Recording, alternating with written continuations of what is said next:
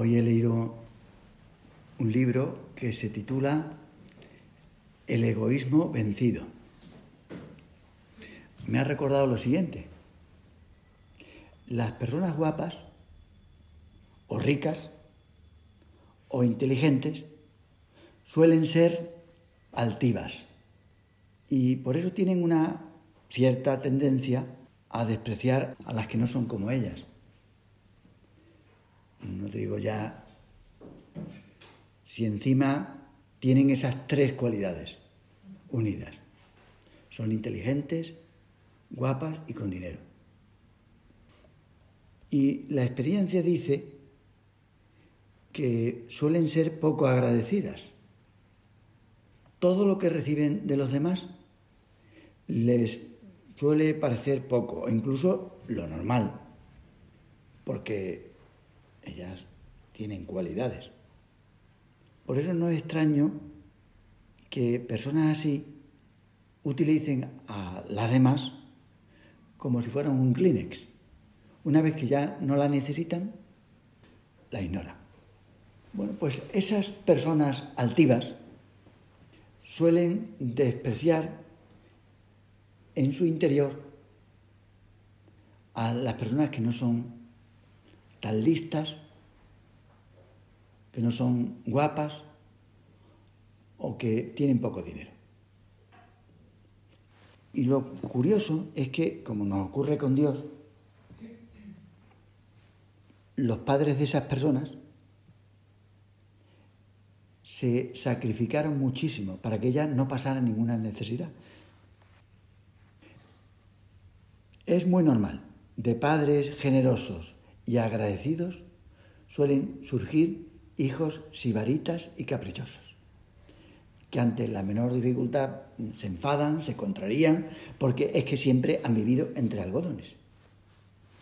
En definitiva, son el negativo de sus padres, como ellos, pero al revés, incapaces de sobreponerse ante los sucesos adversos de la vida.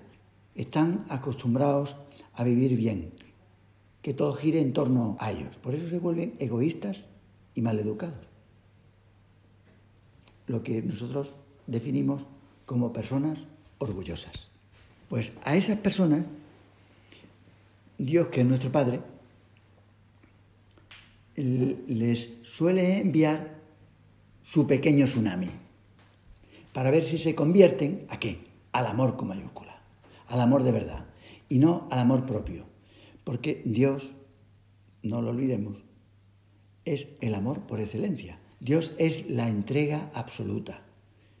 Si hay alguien que sabe querer, ese es Dios. Por eso es infinitamente bueno y nos perdona siempre. ¿Tú has conocido a alguna persona que perdone una infidelidad? Ya el colmo, dos infidelidades. ¿Has conocido alguna? Me decía con razón un chico que es increíble que Dios te perdone cualquier pecado. Por gordo que sea, eso es increíble. Te lo perdona en 26 segundos. Pues tiene razón, es lo que dura la solución. Cuando Él nos manda, porque nos mandó que nos amemos, nos dice algo que Él ya hace, porque en su ser, en su ADN, está. No tiene que proponérselo. Lo mismo que una madre no tiene que proponerse querer a sus hijos. ¿Tú piensas que las madres, si vinieran a esta meditación, se propondrían como propósito querer a sus hijos? No, le sale solo. Una madre tiende a eso. Mira, no es que solo a Dios le guste que la gente se quiera, es que es de las cosas que más le alegra. Por eso nos lo pide una y otra vez, como una madre pide que sus hijas se quieran, que os queráis, que no os peleéis. Mamá, ¿qué quieres de regalo para tu cumpleaños? Pues yo, que os queráis. Eso decía mi madre. El Señor no tenía que mandar que nos quisiéramos a nosotros mismos. ¿Tú crees que el Señor nos manda que nos queramos a nosotros mismos? Eso no tiene que mandarlo. Querer a vuestros novios. Eso no. Quiere a tu familia. No. Para eso el ser humano no necesita mucha virtud. Basta dejarse llevar por la naturaleza. Una madre no hace esfuerzos por querer a su recién nacido, que es como una cosa. No es para ella un peso. Sin embargo, en el libro del Éxodo, Dios habla para proteger a los débiles, a los que nos resultan extraños, que conocemos poco y que no tenemos amistad. Si nos dejamos llevar por la naturaleza, a los enemigos los mataríamos. Y a los que nos caen mal, no los mataríamos, pero le negaríamos el saludo, pasando de él. Haríamos como Íñigo Montoya, el de la película de la princesa prometida. Si no la has visto, yo te aconsejo que la veas. Se pasa toda la peli buscando al que mató a su padre. Y cuando lo encuentra, le cambia la cara y empieza a repetir despacio, mirando fijamente a su enemigo, como si estuviera loco. Hola, soy Íñigo Montoya. Tú mataste a mi padre. Prepárate a morir. Y al final lo mata, claro. Jesús aquí está presente, nos pide que queramos a nuestros enemigos. Que queramos a nuestros enemigos, no que los matemos. Bueno, está claro que nosotros, los que estamos aquí, no vamos a matar físicamente a nuestros enemigos, pero tampoco podemos eliminarlos de nuestro corazón. Quizás nos preguntemos, aquí que estamos con el Señor, en esta meditación, ¿por qué nos cuesta tanto amar a nuestros enemigos? Pues la respuesta es porque nosotros no somos su madre. No, una madre no puede dejar de querer a un asesino. No somos ni su madre ni su novia de toda la vida. Por eso las madres quieren a sus hijos incluso aunque fueran unos asesinos. No es que nieguen que han sido unos criminales, sino que se ponen en su lugar. Es un, asesino, sí, pero es que soy su madre. Los entienden, los perdonan y si pudieran los salvarían. Por eso una madre no se puede presentar para defender a sus hijos ni para juzgarlos. No puede ser una juez. Los perdonarían, los salvarían. Así hizo Dios con un asesino llamado Dimas. ¿Y tú sabes cómo lo salvó Jesús a ese hombre? No dándole un discursillo en la cruz allí dándole una meditación. No, no le dio ninguna meditación. No. Con hechos. El buen ladrón vio sufrir con muchísima paciencia a Jesús. Y que no sufría por accidente, no fue una casualidad. Sufría por los demás. Jesús salvó a aquel hombre tan distinto a él. ¿Sabes por qué? ¿Por qué lo salvó? ¿Por qué le ayudó? Porque le quería, le quería. ¿Cómo puede ser eso? lo comprendía.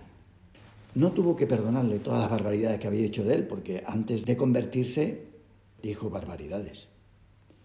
Ese hombre había ofendido a Jesús, pero el Señor no quiso, no quiso oír esas palabras, no las quiso oír.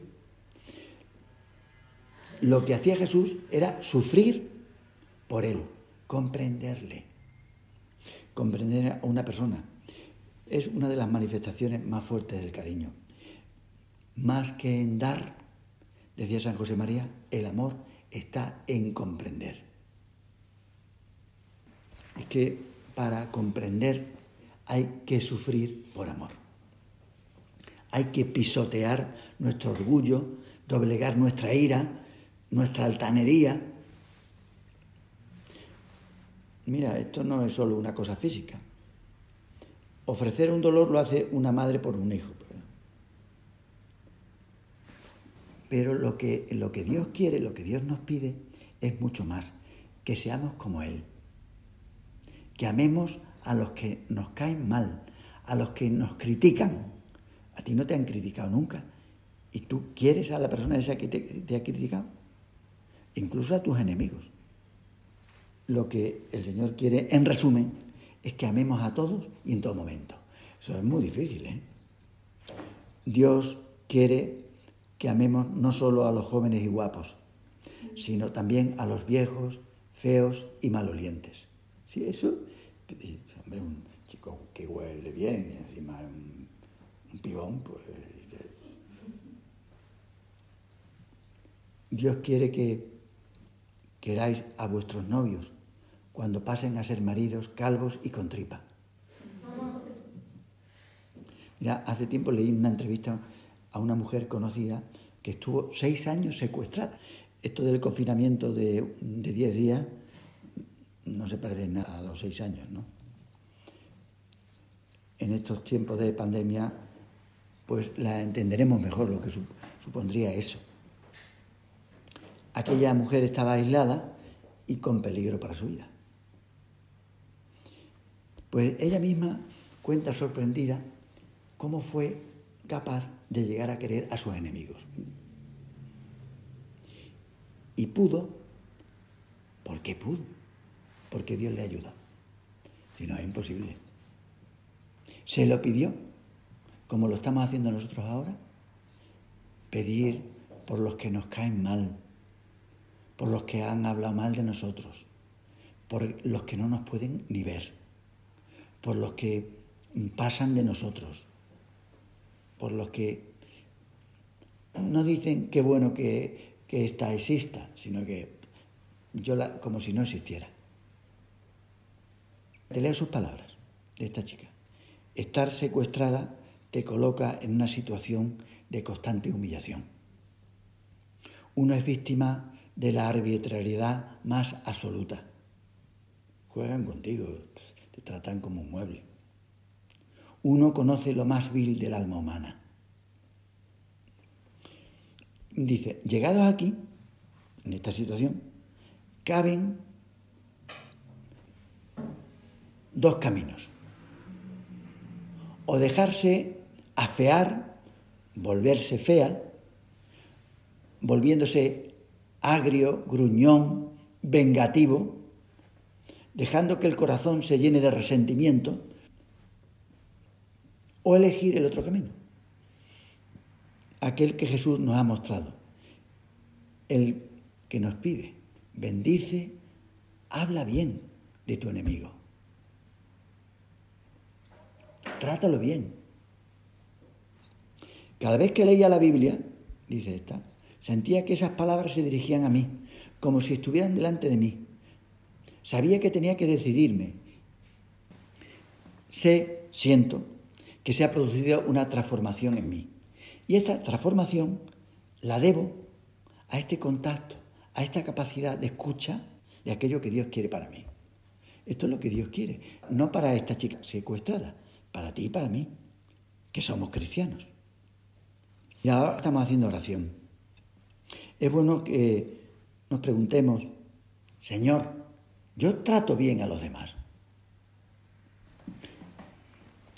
¿En qué quieres que yo cambie?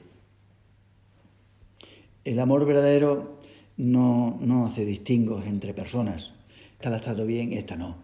¿Por qué? Porque esta habla mal de mí, porque le caigo mal. No, el amor verdadero no. Quiere consentimientos, claro, pero también cuando el sentimiento no acompaña, sí, hombre, si lo siente, pues todo lo hace, pero pero ¿y si no lo sientes? Amar exige hacer cosas que cuestan, decía San José María. Él escribió, si no sabes comprender, meterte en el pellejo, en la piel del otro, si no sabes disculpar, perdonar, si no lo sabes, es que eres un egoísta. Eres un egoísta. Si queremos a los demás, no los criticaremos. Por eso decía él, busca una excusa, busca una excusa. Hay que buscar una excusa. Para buscar una excusa, querer a los demás como, como, como los quiere Dios. Señor, dile tú, lléname de tu amor de Padre. Bueno, pues quizás a esta altura de la película, de tu vida y de la mía, en la que tú eres la protagonista, ya sabes de qué va el verdadero amor. Ya sabes de lo que va. Las satisfacciones en la comida, una buena comida satisface. En la bebida, cosa que te gusta. En la vista, en el tacto. Pues sí, esas satisfacciones son buenas, momentáneas y tienen en común que no dan la felicidad. Nosotros que, aunque nunca fuimos ángeles, y nosotros nos sentimos atraídos por las cosas materiales, también es verdad que somos criaturas espirituales, porque no solo somos unos animalillos, somos criaturas espirituales, que sabemos lo que nos da verdadera alegría es amar. Pero no se ama solo con, con ideas, porque nunca fuimos ángeles. Se quiere a los demás haciéndole la cama si están enfermos. Y no solo eso, sino también cambiándole las sábanas todos los días. Porque un enfermo, si tiene fiebre, como no es un ángel, suda. Y no solo eso, también comprándole telva. Si está enfermo enferma. ¿Y eso por qué? Pues mira, una sencilla razón porque eso es lo que haría su madre si, si su hija estuviera enferma. Esto es lo que nos hace felices. Sufrir por los demás, comprenderles. Hombre, vosotras vivís junto a personas de lo podéis, las que no lo sois, que trabajan en la administración de un centro. San José María quería que la administración fuera la parte de la obra que diese el calor de hogar. Los sacerdotes pues, cumplimos una misión. Vosotras sois las encargadas de cuidar que la obra sea realmente una familia, no otras personas, vosotras. Mira, si no fuese necesaria la administración, pues no existiría. Si el Opus Dei fuese solo cosa de hombres, pues sería un desastre, pequeño o grande, pero sería un desastre. Quizá vosotras no os dais cuenta de vuestra importancia. Siempre es necesaria, pero más en este tiempo tan excepcional. Estamos en una pandemia. No es una situación que vayáis a vivir muchas veces en vuestra vida. Uno puede estar enfermo en su habitación durante tres semanas, ahogándose y no recibir la llamada de nadie. Pero, ¿qué pasa? ¿No lo llama ni su madre? Es que a lo mejor no tiene. Es que no tiene. Cuando uno cumple años, a los 50, pues ya quizás no tiene madre. Y ve que otras personas juegan al vóley, están estudiando, están enganchados a una serie, mientras él se está ahogando. Porque, hombre, son jóvenes y están en sus cosas. Pues la función de la administración es preocuparse de que no suceda esto, que uno tiene familia, que tiene hogar, porque nadie se va a preocupar de que le lleven la merienda. ¿Tú crees que un chico de primero o de segundo de, carrera de tercero se va a preocupar de que uno tenga merienda? El 99,9% de las veces, pues no se la llevará. Porque ah, siempre tendrá una disculpa. He subido a clase, no estaba, se lo he dicho a otro, se la han comido. Eso sí, nunca te la van a llevar antes, te la verán después, lo que sobra. Una madre no haría eso, una empleada sí. Y uno se, puede preguntar, ¿cómo se sabe si nosotros estamos yendo por el buen camino? San Pablo nos da la solución. Este hombre que era tan humano. Estamos haciendo las cosas bien si, condicional, si tenemos la alegría de Dios. Porque uno puede hacer cosas, herniarse, trabajar mucho, eh, bueno, pues sí, esto también lo hacen en la hostelería, pues ahí en el hotel este, que ahora está cerrado, el Pero ¿tienen alegría? ¿O están trabajando por un sueldo? ¿Lo harían lo mismo con sus hijos? El amor con mayúscula nos llena de felicidad. Por eso San Pablo habla de la alegría del Espíritu Santo. Mañana la que lea la lectura se dará cuenta que habla de la alegría del Espíritu Santo. Porque precisamente el Espíritu Santo es el amor de Dios, en persona. Hay tres personas, uno es el amor. La entrega, el amor, lo que verdaderamente da la alegría. ¿Estás alegre? No. Pues quizás no estás muy entregada no eres una persona que amas. Estás girando en torno a tu ombligo. Porque si tú te preocuparas de los demás, entonces estarías contento. Un amigo quiso escribir un libro de poemas y le aconsejaron que lo titulase Amor verdadero, True Love. Como tantas veces se repetía en la película de la princesa prometida. Sí, te acuerdas, ¿no? Pero luego el libro terminó llamándose Against the Grain, que podía traducirse a contracorriente. Porque en la Tierra, estamos ahora aquí, somos materiales, somos unos seres espirituales que viven en el tiempo. Ahora, en muchas ocasiones, muchísimas ocasiones, el amor hay que ejercitarlo a contrapelo. Qué bonito, qué bello, el amor, qué rosa, no es Disney Channel. Cuesta. Como muy bien sabía la Virgen, que es la auténtica princesa prometida, que venció el egoísmo con su amor de madre. Pues eso le pedimos. Danos tu amor, Madre nuestra.